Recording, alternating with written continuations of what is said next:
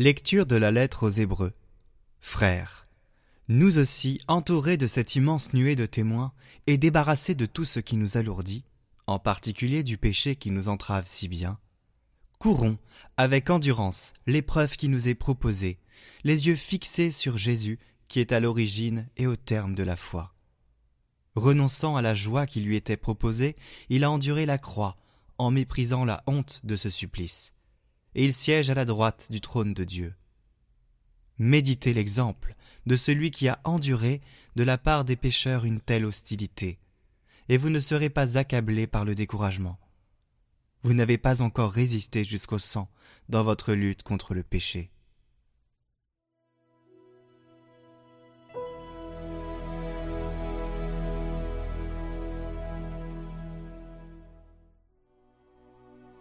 Ils loueront le Seigneur ceux qui le cherchent. Devant ceux qui te craignent, je tiendrai mes promesses. Les pauvres mangeront, ils seront rassasiés. Ils loueront le Seigneur ceux qui le cherchent. À vous, toujours la vie et la joie. La terre entière se souviendra et reviendra vers le Seigneur. Chaque famille de nation se prosternera devant lui. Tous ceux qui festoyaient s'inclinent. Promis à la mort, il plie en sa présence et moi, je vis pour lui, ma descendance le servira. On annoncera le Seigneur aux générations à venir, on proclamera sa justice au peuple qui va naître. Voilà son œuvre.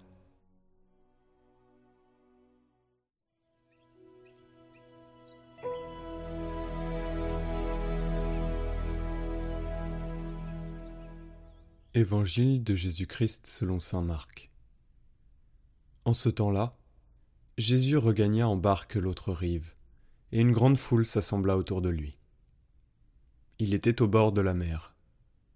Arrive un des chefs de synagogue, nommé Jaïr. Voyant Jésus, il tombe à ses pieds et le supplie instantanément. Ma fille, encore si jeune, est à la dernière extrémité. Viens lui imposer les mains pour qu'elle soit sauvée et qu'elle vive. Jésus partit avec lui, et la foule qui le suivait était si nombreuse qu'elle l'écrasait. Or, une femme qui avait des pertes de sang depuis douze ans, elle avait beaucoup souffert du traitement de nombreux médecins, et elle avait dépensé tous ses biens sans avoir la moindre amélioration, au contraire son état avait plutôt empiré. Cette femme donc, ayant appris ce qu'on disait de Jésus, vint par derrière dans la foule et toucha son vêtement. Elle se disait en effet si je parviens à toucher seulement son vêtement, je serai sauvé. À l'instant, l'hémorragie s'arrêta, et elle ressentit dans son corps qu'elle était guérie de son mal. Aussitôt Jésus se rendit compte qu'une force était sortie de lui. Il se retourna dans la foule et il demandait Qui a touché mes vêtements?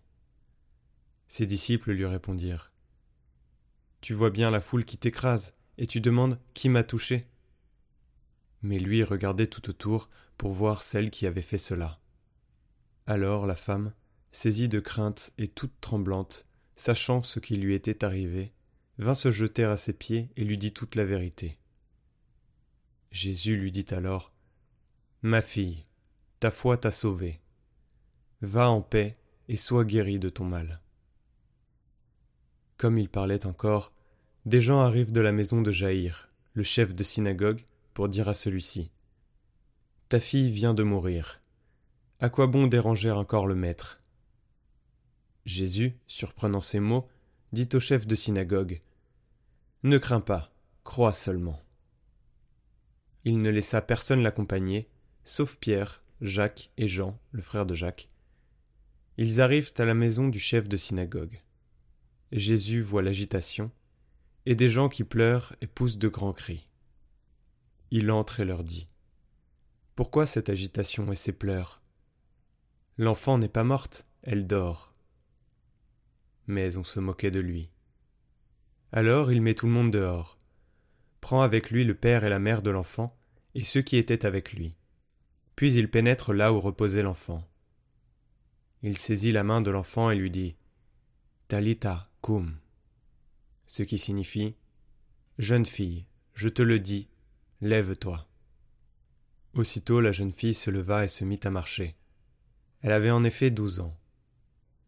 Ils furent frappés d'une grande stupeur, Et Jésus leur ordonna fermement de ne le faire savoir à personne. Puis il leur dit de la faire manger.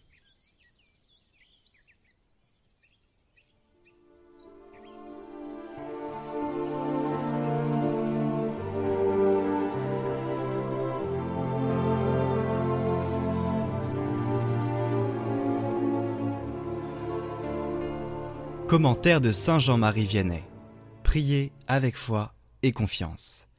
Il faut que nos prières soient faites avec confiance et avec une espérance ferme que le bon Dieu peut et veut nous accorder ce que nous lui demandons si nous le demandons comme il faut. Dans tous les endroits où Jésus-Christ nous promet de nous accorder à la prière, il met toujours cette condition, si vous la faites avec foi. Quand quelqu'un lui demandait sa guérison ou autre chose, il ne manquait jamais de leur dire qu'il vous soit fait selon votre foi. D'ailleurs, mes frères, qui pourrait nous porter à douter, puisque notre confiance est appuyée sur la toute-puissance de Dieu qui est infinie, et sur sa miséricorde qui est sans borne, et sur les mérites infinis de Jésus-Christ, au nom duquel nous prions. Quand nous prions au nom de Jésus-Christ, ce n'est pas nous qui prions, mais c'est Jésus-Christ lui-même qui prie son Père pour nous. L'Évangile nous donne un bel exemple de la foi que nous devons avoir en priant, dans la personne de cette femme qui était atteinte d'une perte de sang. Elle se disait en elle-même Si je peux seulement toucher le bord de son manteau, je suis sûre d'être guérie. Vous voyez qu'elle croyait fermement que Jésus-Christ pouvait la guérir. Elle attendait avec une grande confiance une guérison qu'elle désirait ardemment. En effet, le Sauveur passant près d'elle, elle se jette aux pieds de Jésus-Christ, lui touche son manteau et aussitôt elle est guérie. Jésus-Christ, voyant sa foi, la regarde avec bonté en lui disant Allez, votre foi vous a sauvé. Oui, mes frères, c'est à cette foi et à cette confiance que tout est promis.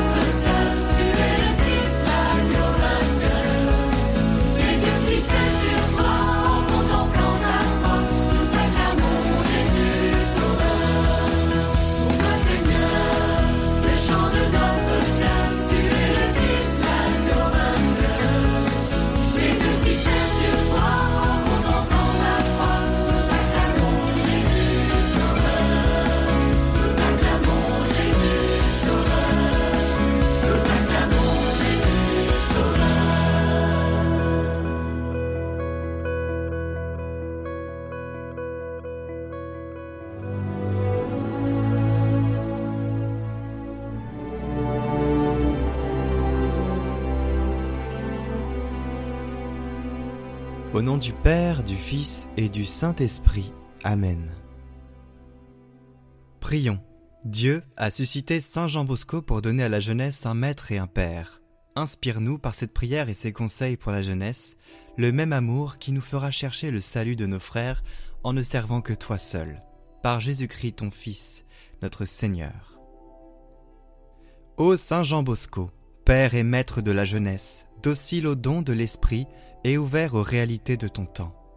Tu as été pour les jeunes, surtout pour les petits et les pauvres, un signe de l'amour et de la prédilection de Dieu.